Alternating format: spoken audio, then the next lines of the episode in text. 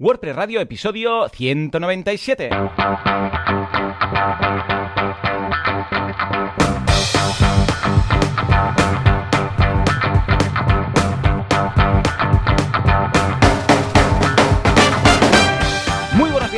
Y bienvenidos un día más, una jornada más, un ma- miércoles más a WordPress Radio, el programa, el podcast en el que hablamos de este fantástico CMS llamado WordPress. ¿Quién hace esto? Bueno, pues el creador de internet, Javier Casares, que lo tenéis en casares.org, Javier Casares, Casares, ah, da igual, buscad dominios, que seguro que es suyo. Y por otro lado, boluda.com, que es mi web de Joan Boluda, cursos de marketing online, desarrollo web y todo lo que necesitáis para montar o mejorar vuestro negocio online. Y si todo va bien, pues al otro lado del cable, muy confinado, porque él solo sale cada dos semanas para comprar spam enlatado, tenemos a Javier Casares. Javier, muy buenos días. ¿Qué pasa? ¿Cómo va la cosa? ¿Cómo va todo por ahí en la casa? Bien, pues en eso, el sur? encerrado. Mira, hoy, hoy, entre ayer y hoy, o sea, sí, entre ayer y hoy estoy estos días de, de reprogramación del WP Autotranslate. Que Ah, hombre, estamos muy a bien, punto- ¿qué estás Estamos haciendo? preparando una nueva actualización y estos días sí que estoy saliendo de casa Bien, porque estoy, bien, yendo a. Gran- estoy yendo a Granada y... Porque al final, tío, las, eh, cuando quieres que salgan cosas tienes que verte cara a cara. Sí, sí. Y entonces nada, estoy yendo, aparte la, la gente de Close Marketing tienen oficinas nuevas y tal, y bueno, entonces eh, voy allí, Muy eh, bien. hace- hacemos cosas. Claro, va bien para Lo- lo- salir y lo ver normal. que existe humanidad aún, porque si no, un día saldríamos y diríamos, como aquel, yo sé, típico que sale de un coma de 20 años y descubre que todo ha cambiado y la gente ha desaparecido y está solo en el mundo, pues algo así. Un día saldríamos, porque tú y yo somos de salir poco, Sí. saldríamos y diríamos, y la gente, y la humanidad, y resulta, eh, pero no te has enterado si nos fuimos todos de aquí ya, estamos todos en la otra punta En del la mundo. en la luna. Vale, vale. Pues sí, sí, una semana interesante. Aquí en Mataró ha sido mm, COVID para arriba, COVID para abajo. COVID para arriba, yo voy recibiendo las Sí, noticias aquí, en el mail. aquí está subiendo, ¿eh? Y, Yo- yo- bueno, es que claro, tú, que- estabas diciendo lo de, lo de esto de que lees el no sé qué periódico. Sí, el Y Cap claro, es que que yo, en este caso, el periódico soy yo. Claro, es verdad. yo soy el que, yo soy el que tiene que ir rebuscando los datos. Claro, claro, es verdad. Sí, entonces, en pero sí, Durcal sí, está- eres el punto de información. Está, está empezando a subir otra vez, o sea que a ver, a ver cómo acaba la, la semana. Ay, sí, sí, sí. Pero pues sí, sí. nada, muy bien. Pues nada, yo por mi parte un par de novedades. Por un lado tenemos el curso de turno de boluda.com, que en esta ocasión es de Pinterest, que es una red social, ojo, muy interesante, porque eh, en Estados Unidos lo peta muy fuerte, aquí no tanto porque eh, tenemos el- el- en mente el tema de Instagram, que Instagram es la, la red de, de- de fotos y la red de fotos y la red de fotos. Pues bueno, pues resulta Ujú. que Pinterest tiene una acogida brutal. A nivel de SEO es mucho más fácil posicionar nuestros pines. A nivel de ah, publicidad también tiene una plataforma de publicidad detrás muy, muy potente, muy interesante. Bastante más fácil de usar que la de Facebook, que es la que se utiliza para Instagram. O sea que os recomiendo que le echéis un vistazo porque a veces pensamos que donde está toda la gente es donde hay más negocio. Pero no es así. Yo siempre digo lo mismo. Escucha, si tú ves un pastel o una magdalena, dices, hombre, eh, me va a quedar más cacho del pastel, pero si el pastel se tiene que dividir entre 10.000 y la magdalena entre dos, pues seguramente te va a quedar Mm. más cacho ¿eh? al final cuando te vas a una red que no está saturada de, de gente y gente. Con lo que, Ujú. échale un vistazo, al menos, yo os digo algo, mira, al menos la primera clase en la cual vemos los datos de penetración de mercado de Pinterest en España y veréis que hablamos de muchos millones de personas, con lo que no nos ceguemos con Instagram porque realmente Pinterest nos pone las cosas muy fácil. Ujú. Hace poco eh, contactaron con mi mujer porque ella, bueno, en Instagram lo peta mucho, entonces van buscando en, eh, Ujú. gente que tiene muchos seguidores en Instagram y la gente de. Pinterest les contacta y le hace pequeñas quedadas, ahora virtuales, antes eh, físicas, les regala cositas y tal. Y la verdad es que tienen un sistema muy interesante, no solamente el de publicidad, sino también de todo el sistema de descubrir a través de pines. ¿eh? O sea que Miradlo porque veréis de qué va. Y por otro lado, eh, nada, simplemente comentar que ya lanzamos y lo está petando muy fuerte y estamos muy contentos con la acogida de Stream Tools, que es una herramienta para, bueno, es un kit de hecho de herramientas para streamers que te permite en un momento dado, en un directo, pues que aparezca una alerta diciendo que alguien te ha comprado algo en WooCommerce. Claro, que habitualmente estas alertas que aparecen en los directos están ligadas a la propia plataforma. Pero yo quería algo que, por ejemplo, si alguien se suscribe en mi MailChimp, que lo diga ahí. Si alguien compra en WooCommerce o en Rester Contempro o me paga a través de PayPal o cualquier cosa, también aparezca ahí. Porque la gracia es que la audiencia vea que hay movimiento, que la gente te apunta, se sigue. Ah, también imagínate, tenemos una, una integración muy chula con Zapier y podemos hacer, claro, cualquier cosa. Imagínate, cada vez que se usa un hashtag, que aparezca ese hashtag en pantalla. Bueno, ese hashtag con el tweet en pantalla. Cada vez que alguien nos menciona, que aparezca en pantalla. Cada vez que alguien sigue a alguien, o sea, se te apunta a MailChimp, o se te apunta a cualquier plataforma de email marketing que tengamos en, en este caso, pues que tengamos en nuestro en nuestra disposición en Zapier, que aparezca ahí. Bueno, se pueden meter banners de patrocinadores, podemos hacer alertas recurrentes, podemos incluso hay una opción muy chula para tener una mini tienda. claro, todo esto lo pensamos para streamers que tenían un WooCommerce, un PrestaShop o algo, ¿no? Pero luego pensamos, ¿y si no tienen nada? No tienen ni dominio. Entonces hay la opción de crear una landing, una pequeña tienda con tus propios productos, los metes ahí, es una, es una interfaz muy fácil, ¿eh? Y está pensada no para control de stock, sino pues para infoproductos y tal. Entonces tú creas tu usuario, ahí digo, sí, con tu usuario se crea una landing para ti en StreamTool y simplemente lo que tienes que hacer es eh, crear productos. Dices, tal producto, precio, descripción, producto, precio, descripción. Ahora hemos añadido imagen, porque algunas personas no están bien la imagen, y cuando el usuario hace clic le aparece la modal de Stripe típica de, pagar, paga, pone la tarjeta y ya está. Y si quieres, luego lo vinculas con una alerta y te aparece en pantalla. O sea que, mm, echale un vistazo, que realmente es muy útil para los streamers que tengan algún producto que, quieran vender, algún producto propio. A nivel de curiosidad, a nivel de software y tal, hemos hecho un backend de WordPress, ay, perdón, un frontend de WordPress, que nada, es un theme base de Genesis y luego todo el backend está en, hecho a medida. O sea, todo en PHP puro, no hemos usado ni framework, ni historia, ni, nada. Ni,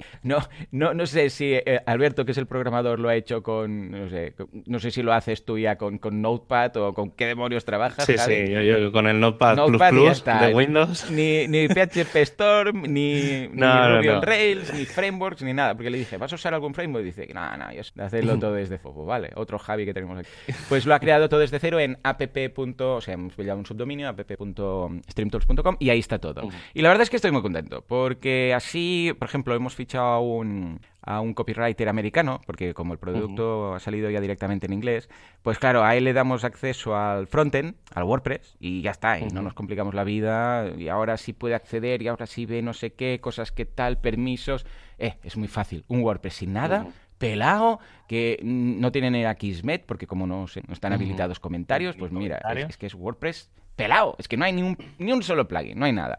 Ah, porque además, como es Genesis, uso el tema de SEO de Genesis y ya está, toda la configuración propia que viene y listo. Y cuando el backend sí que lo tenemos traducido, todo en español y en inglés, ah, que puedes cambiar el idioma, pero el mm. frontend ahora estoy valorando a ver qué hacer, si lo hago con WPML o lo hago con Translate, uh, con Multilingual Press, mm. porque es que realmente es tan poquito lo que hay, porque solamente es, nada, las una herramienta, una página para cada herramienta, en la cual pues ahora estamos incorporando vídeos para que se vea y tal, mm.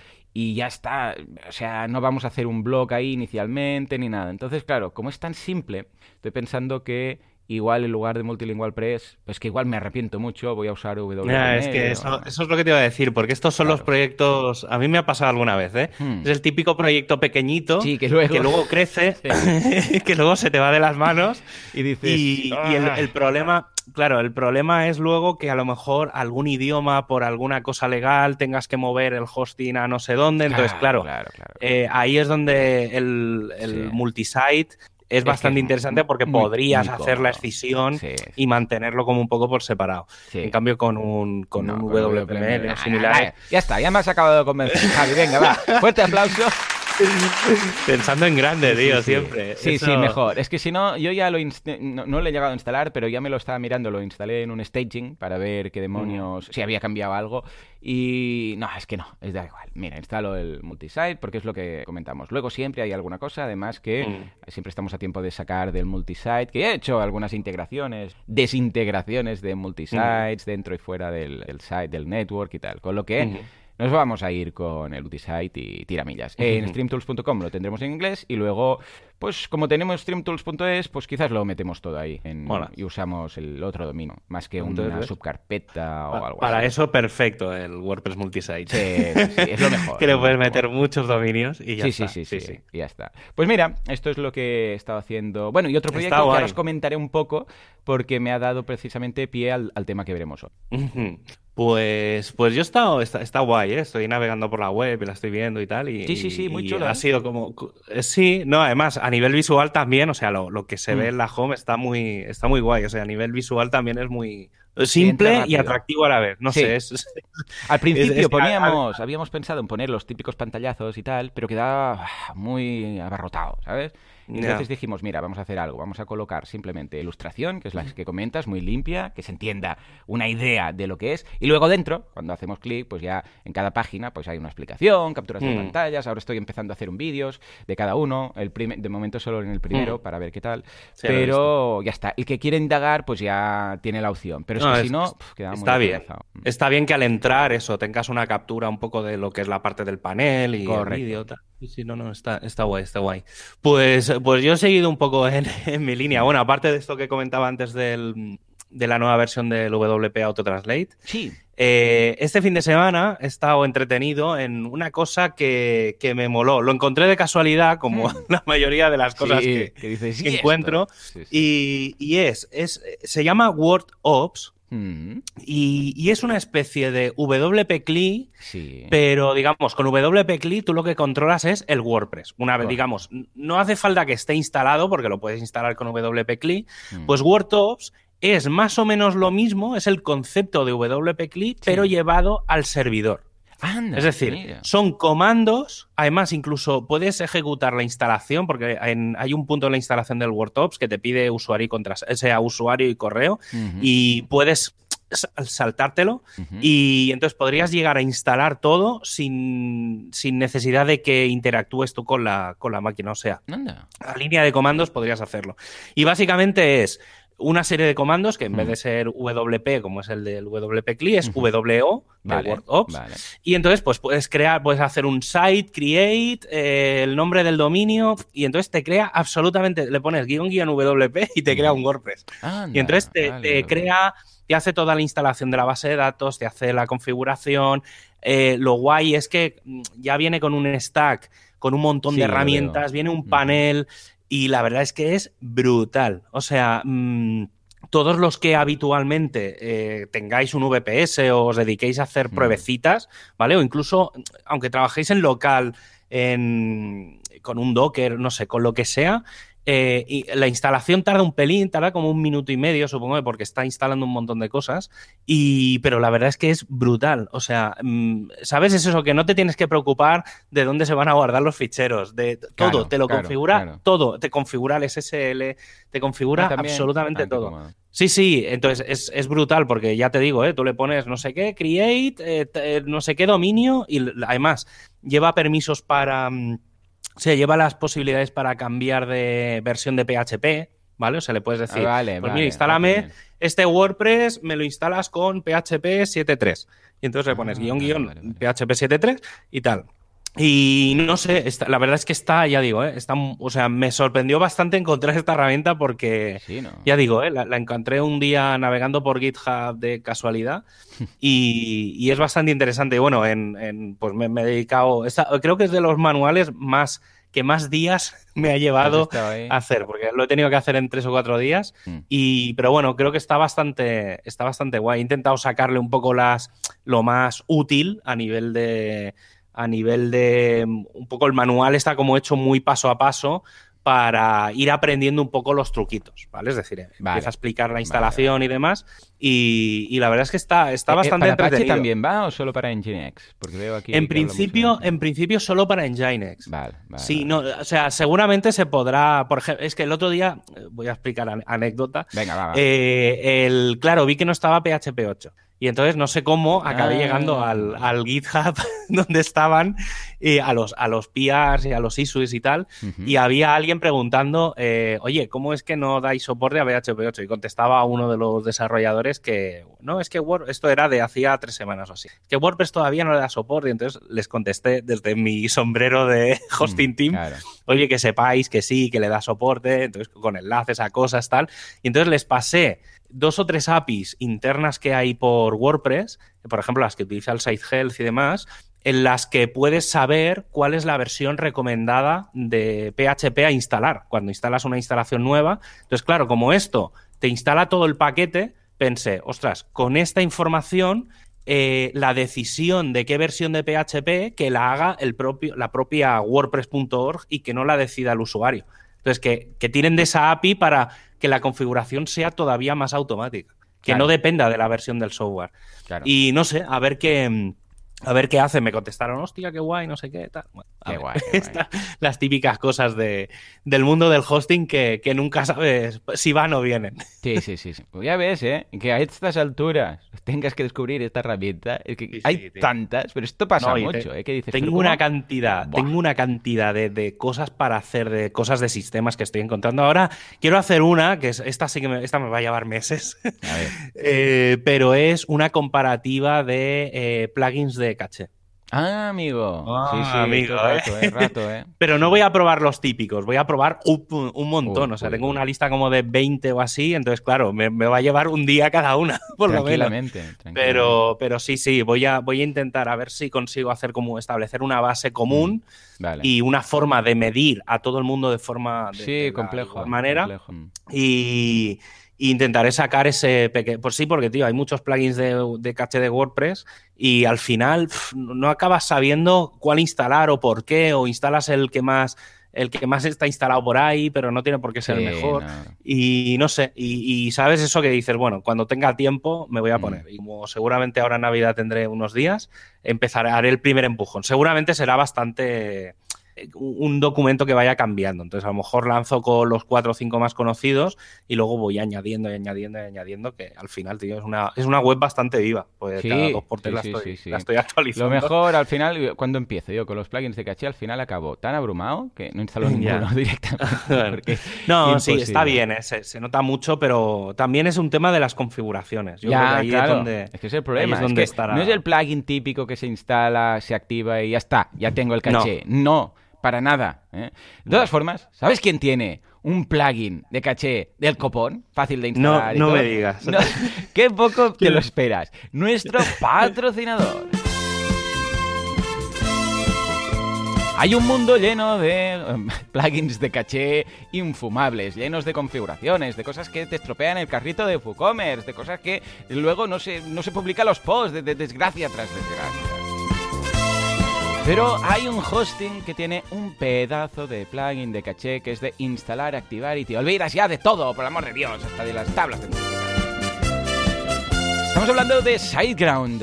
Me hago yo el eco porque puedo poner más cosas que aquí. Es el hosting que usa los otros hostings que tiene un plugin que va ya todo integrado con la propia configuración del hosting. SiteGround, el hosting de los hostings. Que conste que hoy no he mentido. sí, es verdad. Igual ahora dice, esto es la, chorrada que se inventa cada semana. No, no, no. En esta ocasión es cierto. eh. Hoy, ha cuadrado. Un día, mira, un día, ahora me has dado una idea, un día hablaremos del, del creo que se llama SG Caché, ¿no? o sea, Gran Caché. Caché, Super Caché, sí, le han cambiado el nombre, pero sí, sí. Porque va integrado, claro, la gracia es que va integrado con, con la configuración que el hosting ya entiende. Mm. Pues sí, sí, pues un día, un día hablaremos, Venga, un día hablaremos, un día que hablemos en general de cosas de caché, que a lo mejor estaría, estaría bien, meteremos el, el de SiteGround. Pues mira, hoy te, así un poco en general, cuando hablamos de negocios y de proyectos, un poco grandes, eh, es posible que quieras dar un paso más en, tu alojamiento y pasar a tener servidores garantizados para ti. Si ese es el caso y necesitas un hosting cloud, SiteGround te ofrece muchas posibilidades. Depende un poco de lo que necesitas. Por ejemplo, cuando seleccionas las CPUs que necesites, pues tienes desde 4 a 32 cores. O en el caso de la memoria RAM, pues puedes elegir entre 8 a 128 gigas de RAM. Y si lo que necesitas es espacio en disco, pues tienes discos SSD desde 40 gigas hasta 1 tera de espacio. Y como decía, con todos los recursos garantizados, totalmente gestionado y pues bueno, desde su propio panel, pues puedes hacer todo lo prácticamente pues todo lo que quieras. Totalmente fácil, simple y rápido en siteground.es.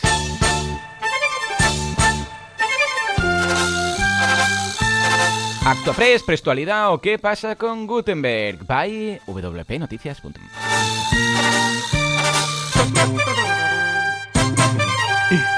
Bueno, bueno, bueno, bueno. Venga, va. Vamos a ver las novedades de la semana, que hay poquitas, pero son interesantes. Sí. Hoy hay, hoy hay poca cosa porque, bueno, desde que salió. Esto ya, ya suele pasar ¿eh? cada año, o sea, es la, recurrencia que, como normalmente a principios de. a finales de noviembre, principios de diciembre, sale una nueva versión de WordPress, eh, pues claro, llega el invierno, la, la, ah, Navidad, un poco que, no toques nada, ya. A todo, y entonces, hasta en general, hasta media, hasta el 10 de enero, 10 o así de enero, no vuelven los equipos a fondo a trabajar. y entonces ¿eh? ahora es también detrás de los proyectos hay personas y las personas también pues, tienen familias, esas cosas y dicen, hombre, no me voy a poner a actualizar ahora grandes cosas. Ojo, si hay alguna vulnerabilidad sí, pero en general no son de sacar muchas cosas en diciembre. De hecho, ¿te acuerdas de aquella? ¿Cuál fue? No sé si fue WordPress 5 o alguna que coincidió con Acción de Gracias y pusieron el grito al cielo todo en América. pero ¿cómo me actualizas WordPress en, en plena en plenos eh, bueno es que claro, los americanos tienen pocas fiestas, muy poquitas, no es como aquí que tenemos. Sí, destacadas, sí, destacadas. Entonces, acción de gracias era rollo, no me pongas esto ahora aquí porque se, se, va a liar, ¿no? Pero en general sí, es lo que dices tú, la recurrencia esta que es un momento de bajona, incluso a nivel de plugins, ¿eh? Veréis que pocos plugins se realizan estos días y que luego en mm. enero pues vuelve toda la carga. Hmm. Pues eh, principalmente todo lo que todo lo que voy a comentar hoy tiene que ver un poco con lo visual, por mm. resumirlo de alguna forma. ¿eh? Yo creo que va, un poco por ahí. Lo primero es. Em, bueno, el jueves pasado estuvo, fue el State of the World. Hmm. Eh, voy a intentar no comentar mucho del tema, porque rajaría un poco bastante De, cómo fue. No, básicamente sí, que hay una cosa que me sorprendió. Además, se notaba cantidad, cantidad era que estaba todo grabadísimo. Ya. Eh, entonces, a mí personalmente no me moló Te das cuenta al momento. O sea, empezó y. Sí, porque hay unos cortes. Es como. sí, sí, es como los, los nuevos keynotes, eh, digo, los key, eh, Apple keynotes. No, ¿cómo le llama? Los eventos estos, sí, ¿no? Sí, los keynotes.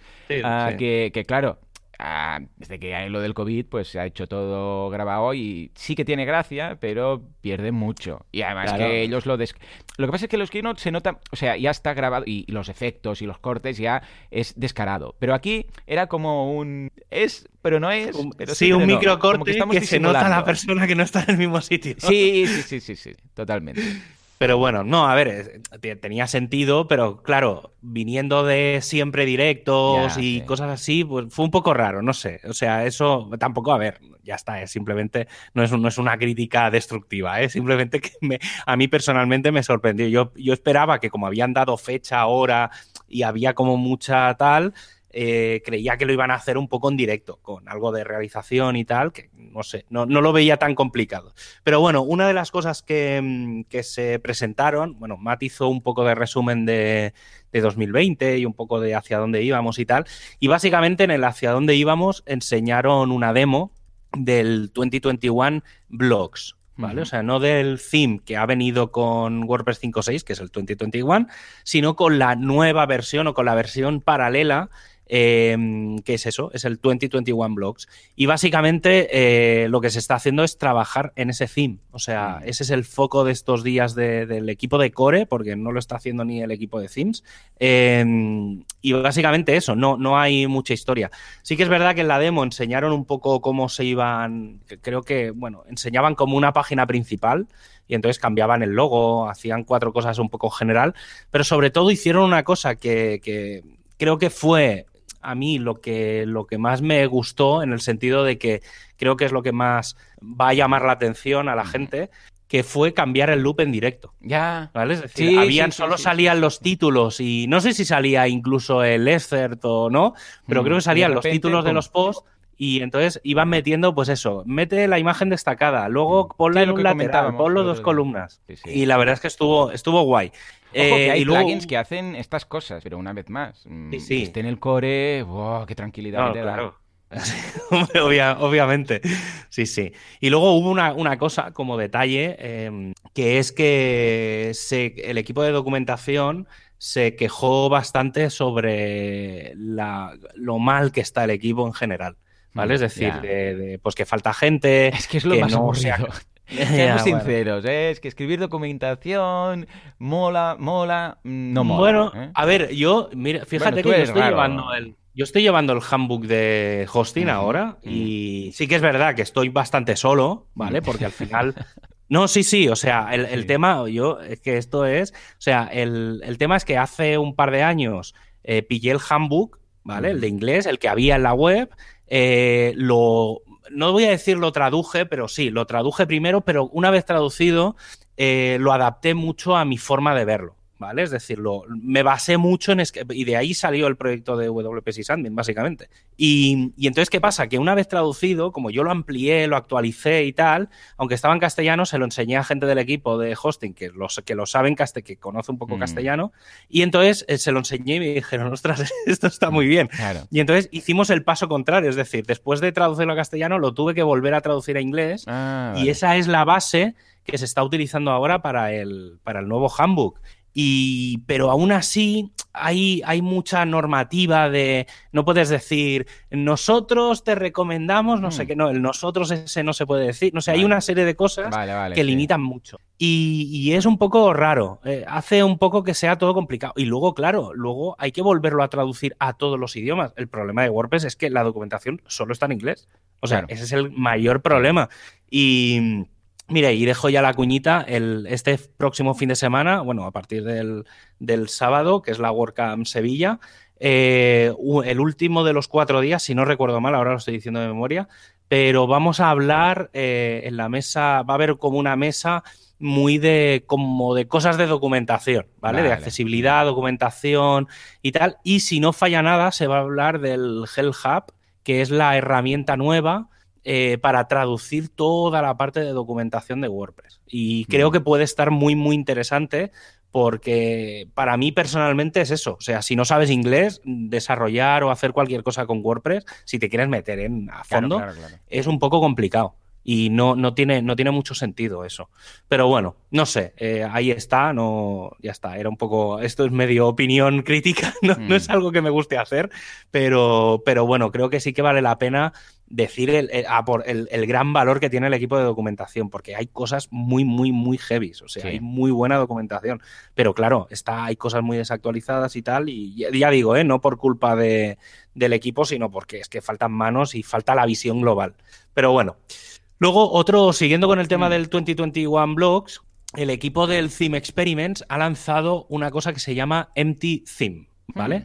El Empty Theme es un theme como un poco experimental y básicamente es el 100% de la funcionalidad del, full site editing, por así decirlo, pero sin CSS. O sea, cuando lo ah, ves, ves pues, lo, típico que ves todo apelotonado en una columna, con enlaces azules subrayados. en Time New Roman, ese tipo de cosas. Sí, sí, sí, ¿Vale? Pues un poco, un poco ese concepto de theme, ¿vale? Es decir, un theme que viene con un, un style CSS muy, muy, muy básico, con el reset y con cuatro cosas. Y, está muy bien porque lo están manteniendo según mm. van lanzando funcionalidades del full site editing, pero no quieren darle ningún tipo de diseño. Es decir, tú tendrás toda la funcionalidad. ¿Para qué? Pues para que se puedan crear mm, me, me atreveré a decir, infinitos nuevos themes basados en esa tecnología, porque a lo mejor cambiando... O sea, simplemente por CSS seguramente se podrán hacer mil cosas, pero luego cambiando alguna cosa, algún bloque de arriba, abajo, de izquierda derecha, eh, se podrán hacer nuevos themes eh, muy, muy potentes. Pero bueno, ahí está. Creo que es bastante interesante, es bastante nuevo. Incluso antes te comentaba, el, ayer rebuscando también, ¿eh? encontrando esto del Themes, entré en la página de los Theme Experiments, que está en GitHub, y encontré uno para Gutenberg 9.5, que es la versión previa a la que hay actualmente, y eh, vi que había un nuevo theme que se llamaba Photo Blocks. Entonces, bueno, ahí lo dejo.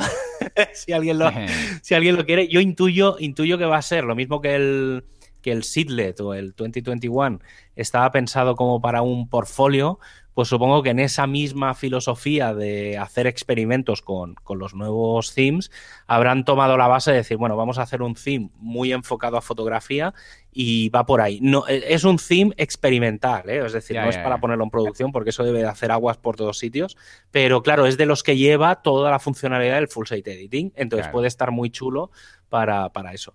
y luego, para acabar, Sí, está, está guay. Y luego para acabar, una cosa que sí que creo que es muy, muy, muy útil, incluso para, bueno, a mí que simplemente me gusta ver cosas, no, yo en temas de diseño soy un negado completamente. Em, hace ya tiempo que, se está unificando los, los componentes de Gutenberg. ¿Vale? Cuando entráis en el editor tenéis la típica barrita esa de los bloques con la negrita, la cursiva, los tal, ¿vale? Que esa, esa, barrita ha ido evolucionando y ahora es bastante como un recuadro negro con los textos en blanco y tal.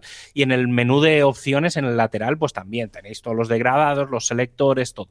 Pues todo eso son los G2. ¿Vale? Que es el Gutenberg 2.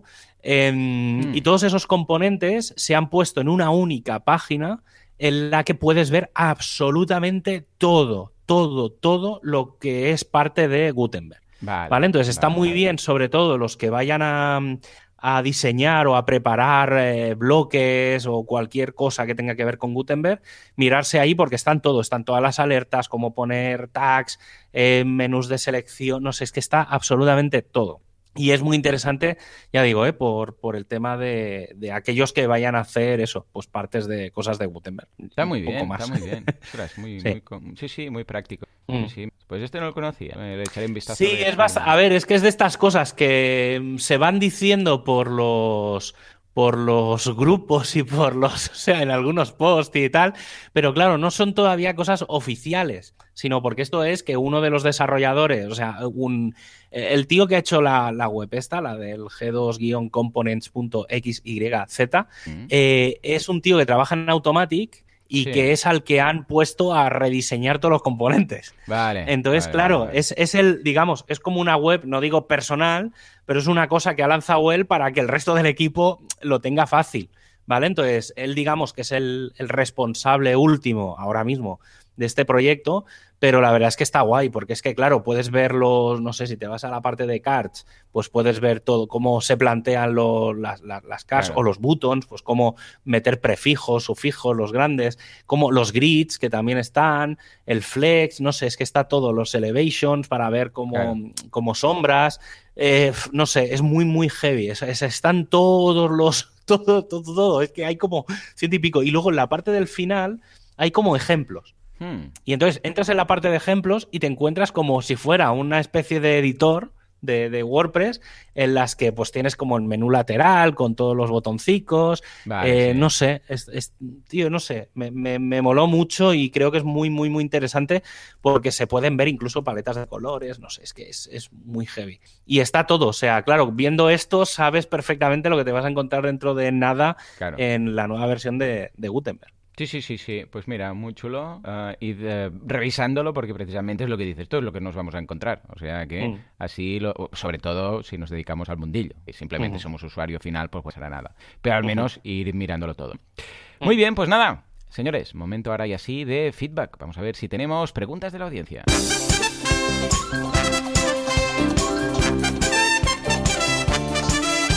FitPress, PressFit o las preguntas de la audiencia. ¿Qué quieren saber?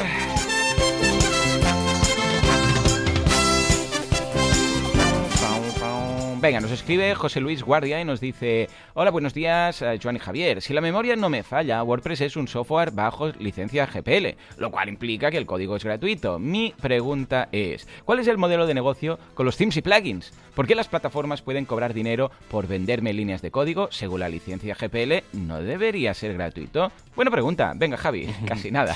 A ver, sí, es un tema, es un tema un poco controvertido, pero bueno, voy a, voy a intentar eh, hacer un poco de resumen, ¿eh? Porque nos podríamos tirar, podríamos hacer un programa. Solo hablando de esto. Sí, sí.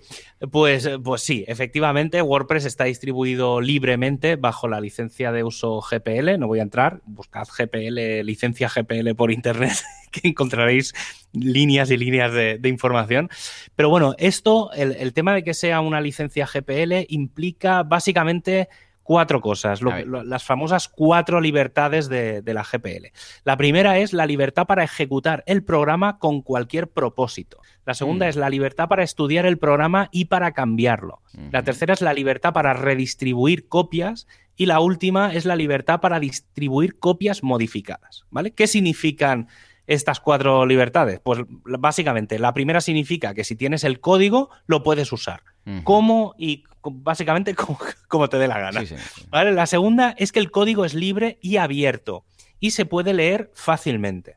En este caso, tenemos que el código, pues en general, ¿eh? el 99,9% seguramente es PHP, HTML, JavaScript y CSS, ¿vale? Entonces, el código está ahí, es abierto, es libre y en principio no puede estar ofuscado, ¿vale? Porque hay herramientas que pueden ofuscar el código. Tiene que ser código legible, interpretable, sin, ninguna, sin ningún tipo de, instalación extra. Es decir, si tú tienes PHP, se tiene que ejecutar el código sin necesidad de, instalar ninguna extensión extra por ejemplo, para desofuscar. La tercera es que si te llega un código GPL, ¿vale? O sea, te llega como te llegue, ¿eh? O sea, puede ser. Entre, iba a decir, puede ser pirata o ilegal, pero es que no, no existe. Con la GPL eso no, no existe como tal, ¿vale? Pero sí, si te llega por vías que te lo pasa un colega o tal, eso tú lo puedes utilizar y lo puedes distribuir libremente. Y la cuarta es que si tú haces una mejora o, empeora de ese código, también la puedes distribuir. Eso sí, y esto sí que es importante y, y, quizá no quede muy claro en lo de las libertades. Cuando recompartes o cuando compartes algo de nuevo, tienes que compartirlo con la licencia GPL, ¿vale? O una licencia compatible. Yo, por ejemplo, eh, que tampoco quería hoy hablar y simplemente lo dejo ahí caer, hay una licencia compatible GPL en Europa, que es la EUPL, eh, si entráis en eupl.eu e tenéis bastante info, o sea, bueno, están ahí las licencias y os la podéis leer porque están todos los idiomas de la Unión. Em, y básicamente es una licencia compatible GPL pero que tiene cobertura legal en Europa. Mm, ¿Vale? En teoría se supone que hay un juzgado en todos los países de la Unión Europea que si alguien incumple esa EUPL, eh, puedes ir a ese juzgado y están especializados en, cosas relacionadas con, licencias y demás. Eh, yo, por ejemplo, todos los plugins que hago los hago bajo esa licencia. Menos, pues bueno, es la ventaja de ser ciudadano europeo, pues eh, tiene eso. Eh, ¿Por qué venden las plataformas el código? Para empezar, en principio, no te venden el código. Se supone que lo que te venden es el soporte y el mantenimiento del mismo, porque el código, no olvidemos, es libre y no se puede vender en sí mismo. Aquí esto es muy... podría variar un poco, ¿eh? O sea, podría variar, me refiero que hay muchas interpretaciones, pero en principio es así. La gran pregunta es si por ser GPL hay que poner el código público. Yo creo que un poco va por ahí el tema de si te. ¿Vale? Si, si te mm. tal. Entonces, la respuesta es que no. Lo que exige la GPL es que ha de tener la libertad de facilitarte una copia si así lo deseas, pero no tiene por qué ser público. Se pueden crear códigos que no tienen por qué hacerse públicos, pero eso no significa que si te llega no lo puedas usar al revés, todo lo contrario. O sea, si te llega algo de código abierto, pues para adelante, que para eso es código abierto. Y si lo puedes mejorar y ayudar a, que mejore, como es el caso de WordPress, pues todavía mejor.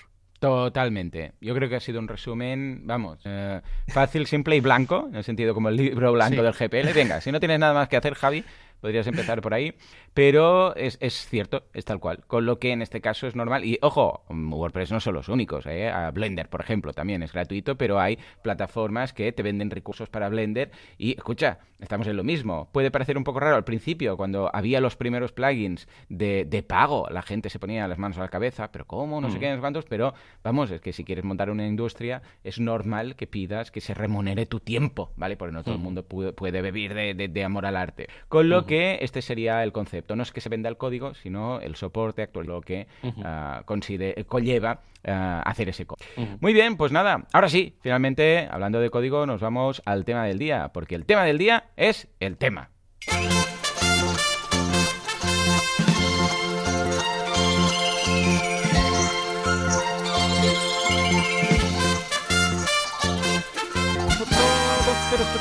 Sí, parece muy meta porque hoy hablamos del tema. El tema del día, que es el tema. ¿Por qué? Porque estamos hablando de cómo crear un tema, un theme, una plantilla desde cero. Te cuento, Javi, estoy montando un theme, ¿vale? Estoy preparando un theme con un equipo de programadores y va a ser un theme ah, de pago, o sea, va a ser un theme premium, eh, porque mm, ya hace tiempo con Joan ya lo comentábamos y contigo estamos de acuerdo que el panorama de los themes va a cambiar totalmente. O sea, no va a tener sentido que una theme shop tenga, uh, yo sé, 50 themes, ¿vale? ¿Por qué?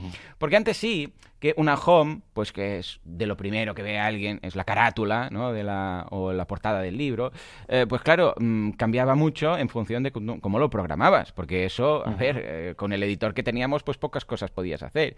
Hombre, sí, podías crear una página, ponerla como home y intentar hacer algo con TinyMCE o alguna cosa de estas, pero si no, ya tenías que tirar de ah, editores visuales. Pero claro, con Gutenberg ha cambiado. Ahora ya no tiene sentido que se creen, no sé, theme para no sé qué, theme para lo otro, este theme que tiene aquí un destacado y no sé cuántos. ¿Por qué? Porque esto ya lo podremos hacer con Gutenberg. Entonces, ¿qué pasa? Que es mucho más práctico, mucho más cómodo crear un theme, pero que sea adaptable 100%. Bueno, pues con esta premisa nos hemos puesto a desarrollar un theme desde cero, será súper liviano, nos centraremos básicamente que sea uh, full site editing, que sea todo basado en bloques, que sea hiper liviano, o sea, lo mínimo de lo mínimo, nos miraremos cada punto y coma, o sea, quitaremos todo lo que haga falta para que no pete y nos dé un 430, un 500, un error, pero lo mínimo de lo mínimo. Va a ser, hombre, no un empty theme, porque ya, ahí no ves nada, pero sí un theme liviano, liviano, liviano, ¿no? Y claro, como precisamente estos días me estoy documentando de lo básico para crear themes y además, en este caso, para crear themes basados en bloques, pues me he dicho, mira, vamos a hablar precisamente de qué es lo que realmente necesitamos y cuáles son los archivos mínimos, mínimos para crear un theme. Y resulta que son dos. Bueno, muchos desarrolladores ya lo sabréis, pero con dos, de hecho con uno, igual incluso te lo pilla WordPress, pero dos si quieres mostrar algo, ¿vale? Que son style.css y index.php. Con estos dos archivos, tú puedes tener un theme, publicarlo en el repositorio, tener una web, tenerlo todo. A ver, se va a parecer todo mucho. La página de. No sé, pues la plantilla de páginas se va a ser igual que la de post, y va a ser igual que la de archivos, y va a ser igual que la home, y va a ser todo igual, pero poder puedes hacerlo, lo que es poder puedes hacerlo, ¿vale?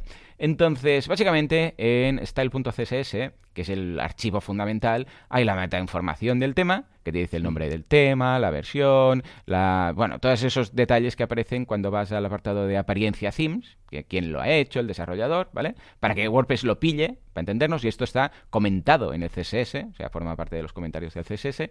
Y luego tenemos eh, index.php, que eso es la estructura, ¿Vale? O sea, ¿dónde va el title? ¿Quieres title? ¿No quieres title? ¿Quieres la imagen destacada? ¿No la quieres? ¿Quieres aquí el, mm, qué sé, pues el, post, el contenido del post? ¿Aquí quieres que pongamos las categorías del final del post? Esto, que sería la estructura básica, es index.php, ¿vale? claro, index.php tú lo podrías hacer simplemente con HTML. Creas un PHP, y ahí no pones nada PHP, pones HTML y se interpreta todo igual. Lo que pasa es que, claro, si no ponemos nada de PHP no se va a mostrar nada de la base de datos, ¿no?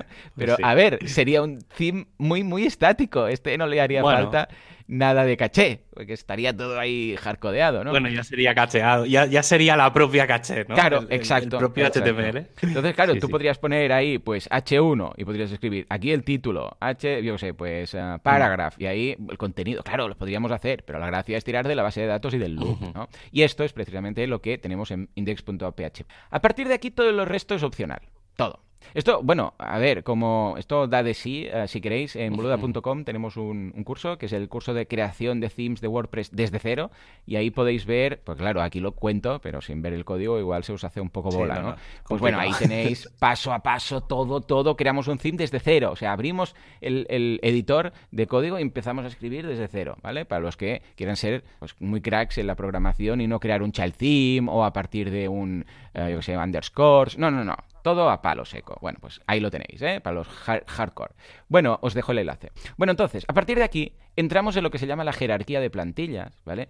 Que ya es para hilar un poco más fino, pero ojo, ojo, que de hecho, aparte de ser todo opcional, podríamos incluso trabajar todo el rato con un eh, index PHP a base de condicionales. Y esto es algo que hemos visto los que empezamos con WordPress muy temprano, que mm, esas primeras versiones, que resulta que en index PHP veías cosas muy raras. Veías una condicional que te ponía if is archive, if is date, if is author. Y ahí veías pues una réplica de lo que habías visto antes, lo que aparecía por defecto, pero con algunas cosas cambiadas. Es decir, si tú en index.php le dices, pues mira, aquí quiero el loop, Aquí quiero, el loop va a tener, pues yo sé, el, título, el title, el content, la meta información, y luego aquí voy a poner un espacio, y luego que se vaya repetir. Y luego aquí voy a poner una sidebar, y luego aquí voy a poner un tal y cual. Bueno, esto lo puedes hacer. Pero igual, claro, pensabas, a ver, a ver, ¿y si está viendo los archivos de 2020, por ejemplo? Pues que aparezca un título aquí que ponga archivos de 2020. Vale, si quieres esto, entonces ya tenías que poner una condicional que era if is archive o is date o lo que sea. Y si estás mirando el listado de un autor, que dices todos los archivos, todos los eh, posts de este autor, claro, habitualmente arriba aparecía Estás viendo los posts de fulanito, ¿no? Claro, mm. eso si lo tienes todo metido en index, esto no te aparece. Entonces tenías que crear una condicional ahí. If is author, entonces pues escribe este H1, que será, y pillabas el nombre y tal.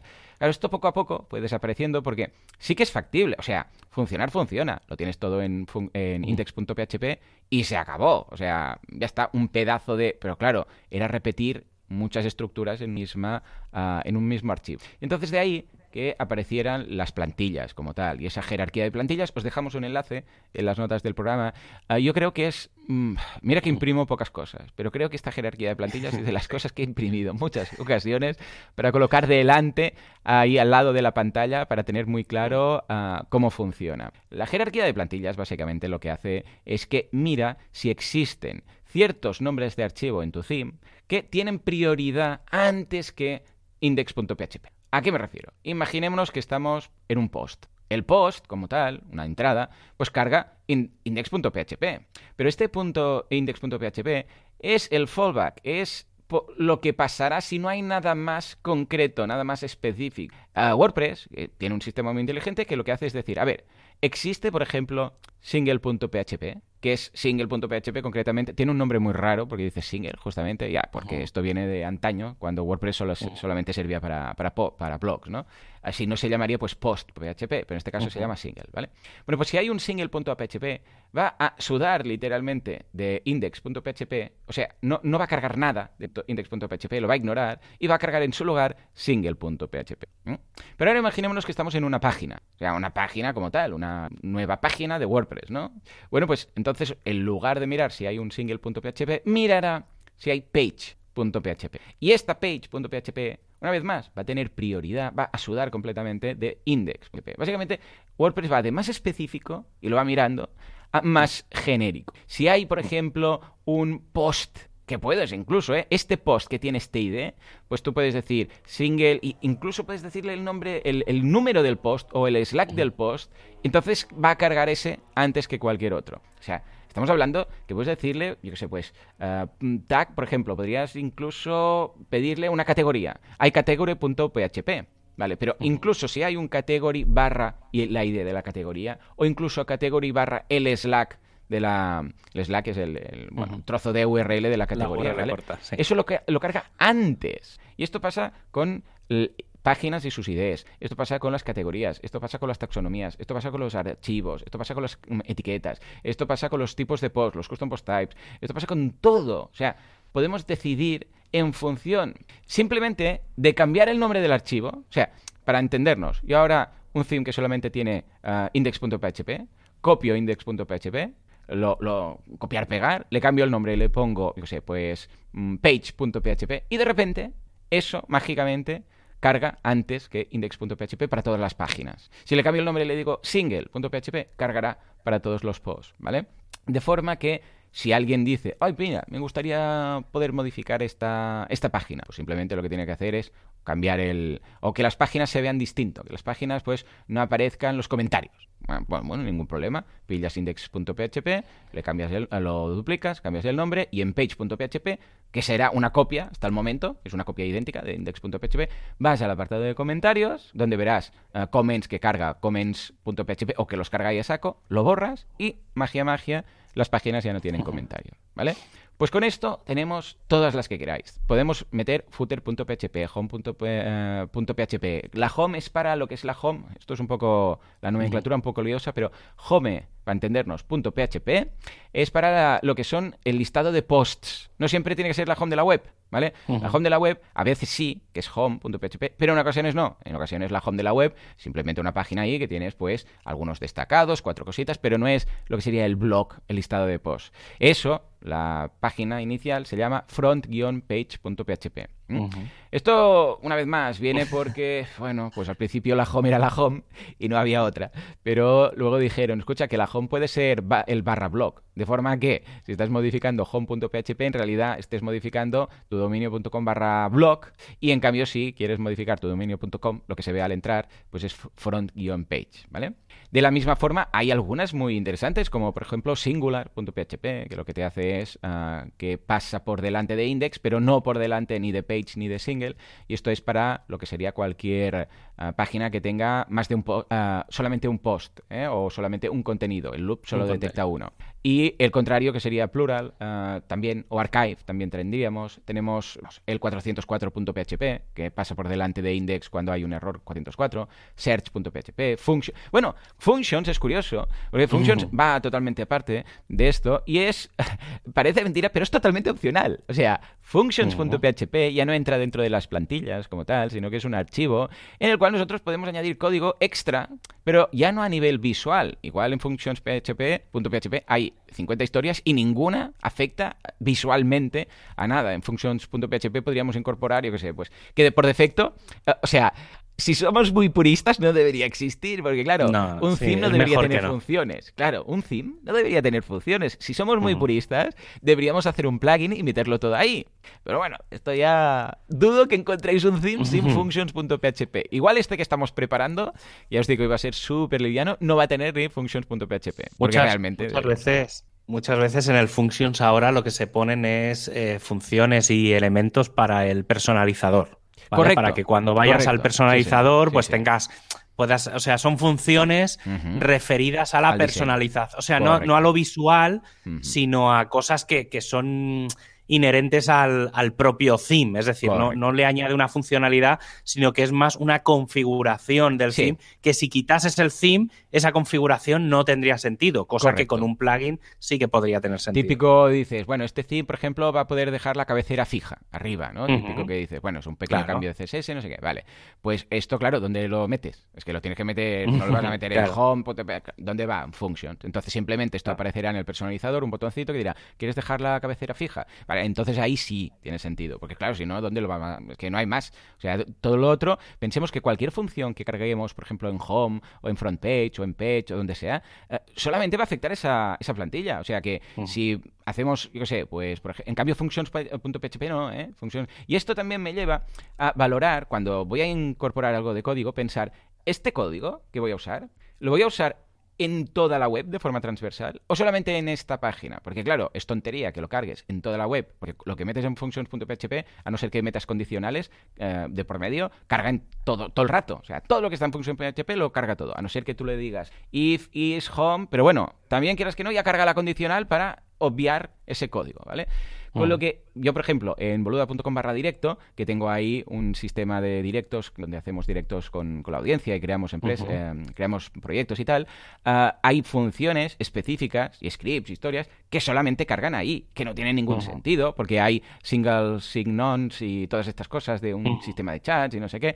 Claro, no tiene sentido que yo cargue todo eso en todo el boluda.com cuando solamente se va a usar en una sola página, ¿vale? Entonces sí que tiene sentido eso meterlo en pues page barra directo.php porque yo sé que solamente se va a cargar ahí, ¿vale? Y además, si te equivocas programando y estás cowboy codeando a pelo, no peta toda la web, solamente peta una página que quieras que no es más agradecido, ¿vale? Bueno, pues a partir de aquí ya cada uno decide todo lo que quiere crear. A ver, si queréis subir algo al repositorio, uh, hay cuatro archivos que son obligados, ¿vale? Que es el, bueno, de hecho, tres, que son el style.css, index.php y comments.php, ¿vale? No es obligado para que funcione, pero sí si lo queréis subir en el repositorio como tal, ¿vale? Si no, os dirán, no, comments.php es uno de los puntos que irá en el theme review team, o sea que obligado a tenerlo como tal, ¿no? Pero luego, a partir de aquí, cada uno puede ser tan liviano. Ah, y sí, la última que también os piden son cuatro. Ya sabía yo que me faltaba uno aquí. El, ah, JPG, el PNG del screenshot, ¿vale? Sin screenshot, que es que es opcional en el sentido que el theme funcionará igual. Lo que pasa es que cuando vas al apartado de themes y en apariencia themes ves los themes, pues ahí no aparece nada, aparece como un JPG transparente ahí con los cuadritos y tal, como que no ha cargado nada, ¿vale? Pues ahí pones un PNG con las dimensiones apropiadas de 16 por 9 y tal y una pequeña captura de lo que es la home o un logo del theme o lo que queráis, pero algo se tiene que poner, si no nos lo, nos lo pillan, ¿vale?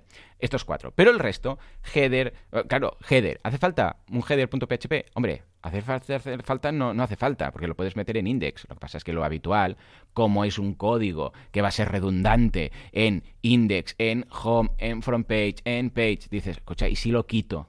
Y hago un include, hago un require, hago algo y lo llamo cada vez o una template part, lo, llamas, ¿no? Porque si no, cada vez, yo me acuerdo que esto iba así, cuando tenías un menú al principio, antes de, de, PHP y todo esto, y de, bueno, seguramente siempre ha existido, pero yo me acuerdo de tener menús que cada vez que añadía un elemento tenía que editar 15 páginas para añadir el elemento en el menú en todas partes, hasta que se descubrió eh, bueno, yo descubrí cuando pasé de HTML a PHP los includes, requires y tal, ¿no? Así empecé yo a programar.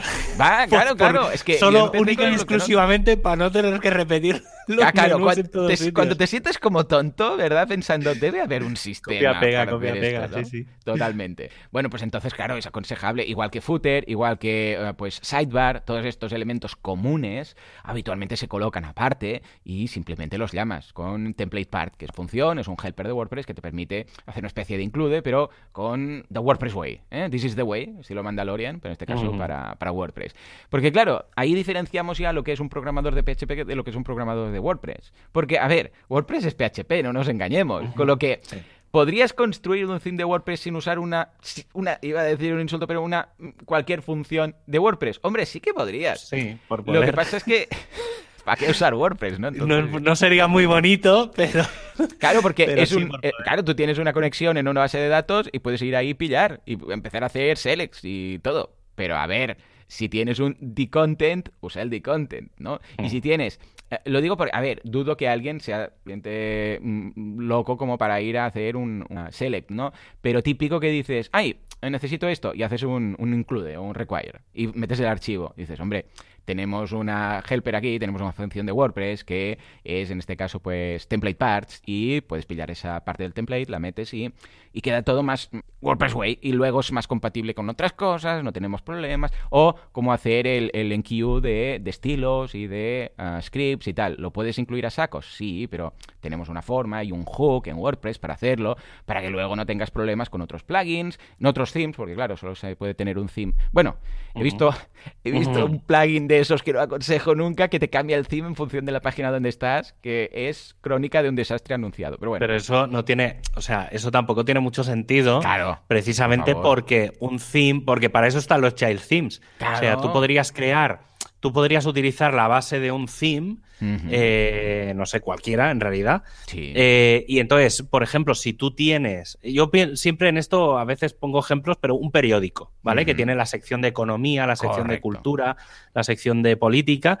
Y entonces, a lo mejor esa página principal de esa como sección del periódico, eh, te creas pues un política .php porque tienes un Slack que es política o economía, entonces creas el fichero economía.php y entonces esa primera página de listado de noticias eh, podrías hacerle un, ya no digo solo un diseño, sino mm. una reorganización completa de los contenidos. Sí que es verdad que obviamente al ser un child theme, cada vez que salga una versión nueva del theme o cada vez que salga una versión nueva de WordPress, pues hay que revisar porque aparecen funciones nuevas, aparecen pequeños cambios que pueden afectarte a esas páginas específicas. pero bueno, pero estamos hablando... incluso a nivel, imagínate, a nivel de publicidad, pues dices, ah, pues mira, si es la categoría tal, voy a poner estos anunciantes. Y entonces lo modificas ahí. las típicas páginas salmón, ¿no? Que dices, hey, pues puedes meterle ahí, es decir, si es esta categoría un, un post de esta categoría, y que es en CSS esto lo tenemos fácil porque es in, y está ahí dentro de la categoría, pues entonces lo pintas de, el fondo es de color salmón, y si es de deportes es azul, y si es de no sé qué, y esto es, chulo tenerlo así, porque, vamos, es más eh, usable y cuando el, vas navegando por la web pues te das cuenta y tal. Lo que pasa es que es tan difícil navegar hoy en día en un periódico online con toda la publicidad que meten que realmente no sé ni si la gente se fija. Pero sí, sí, totalmente ese sería el, camino, decir, hey, en el momento en el cual necesites algo, pues simplemente creas un child theme, que es la forma, ¿eh? A la que vas a tocar código. Ah, y de hecho, por esto estamos montando este proyecto, porque ah, yo uso Genesis, ¿vale? Siempre. Lo que pasa es que Genesis está empezando, me lo estoy oliendo, está empezando desde que lo compró WWE Engine y tal, está empezando a hacer unas cosas un poco que se va del camino, ¿vale? Ah, entonces, ¿qué pasa? Genesis, por ejemplo, a la que quieres tocar, claro, como Genesis es un parent theme y tú trabajas con un child theme, a la que quieres tocar algo ya quedas ahí, porque, claro, en el momento en el cual se actualice ese child theme, que son los que tú utilizas, a no ser que tú crees el theme desde cero, ¿vale? Pero imaginémonos que estás trabajando con, yo sé, Education Pro, que es un child theme de Genesis. Ah, claro, tú vas a modificar cosas. En el momento en el cual ellos modifiquen algo, ahora que hemos quitado los rem, ahora los hemos puesto otra vez, ahora no sé qué, no sé cuántos. Claro, si tú has modificado cosas, o lo tienes todo muy bien documentado, o cuando actualices, o no actualizas directamente. Sí, es que esa estrategia yo no he acabado de entenderla nunca. Ya.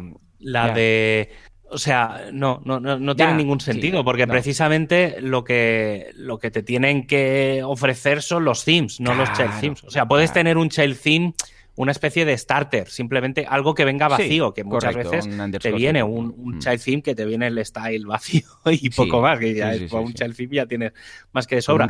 Pero como concepto de si quieres crear el tuyo, créalo mm. a partir de estos ficheros. Claro, ahí está. Pero claro, el, modelo, yo creo que eso también un poco, y supongo que irá en la línea de lo que tenéis pensado y lo que hemos mm. lo que llevamos hablando desde hace semanas, que es todo el tema de los templates. Sí, señor. Sí, yo creo que aquí lo que tiene mucho sentido es, tú tienes tu theme base, Correcto. O sea, tu parent theme.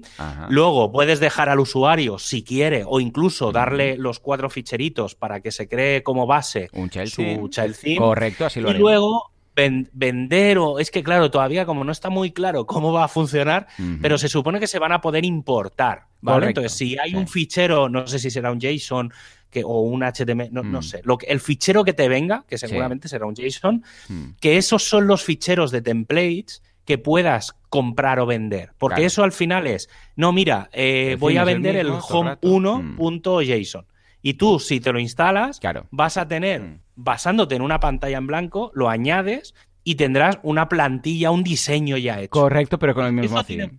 Claro, eso tiene mucho sentido. Además, esos templates en realidad servirán, se supone que sirven para cualquier theme. Sí. O sea que es, un, es una cosa un poco curiosa. Sí, Pero bueno, yo, yo creo que un poco por ahí va. Por ahí. Sí, nosotros lo que haremos básicamente será trabajar con, con tema bloques. Entonces tendremos un theme, un theme como tal, base, base, súper liviano, súper fácil, o sea que, que, va a ocupar nada y menos.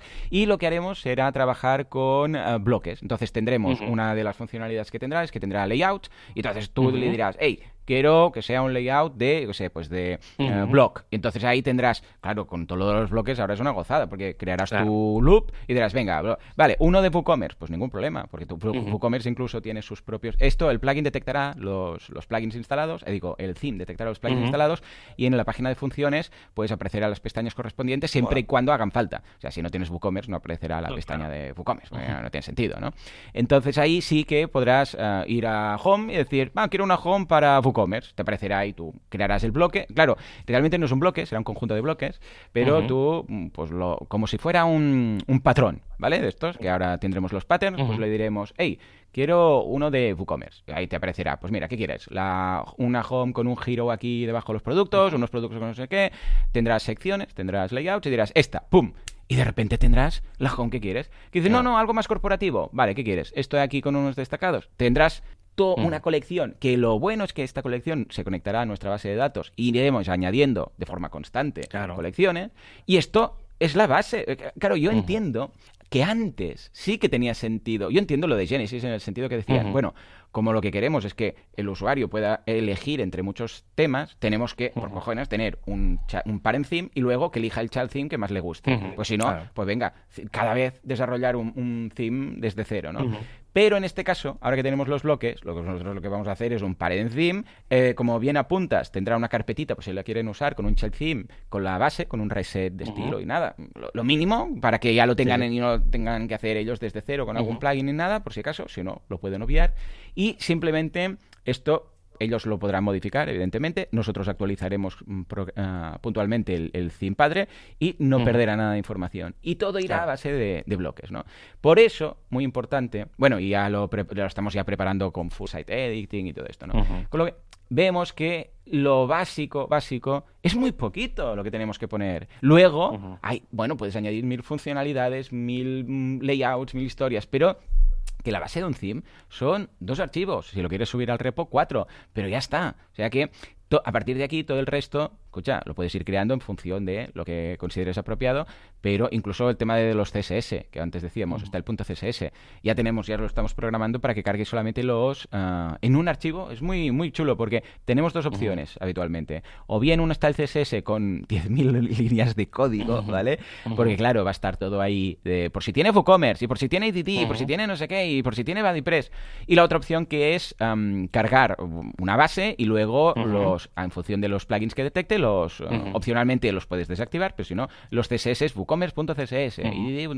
Pero estamos trabajando en un sistema que te va a detectar los plugins y te los va a cargar todos y los va a juntar en un style.css único para que solamente se tenga que descargar uno, ¿vale? Que esto conlleva lo suyo, pero es lo mejor de los dos mundos, ¿vale? Porque tenemos ambas cosas. ¿eh? Y además vamos a eh, incorporar mm, o vamos a... A ver, el usuario va a poder hacer lo que le dé la gana, ¿eh? Pero vamos a aconsejar que si quiere modificar algo lo haga en un custom.css ¿eh?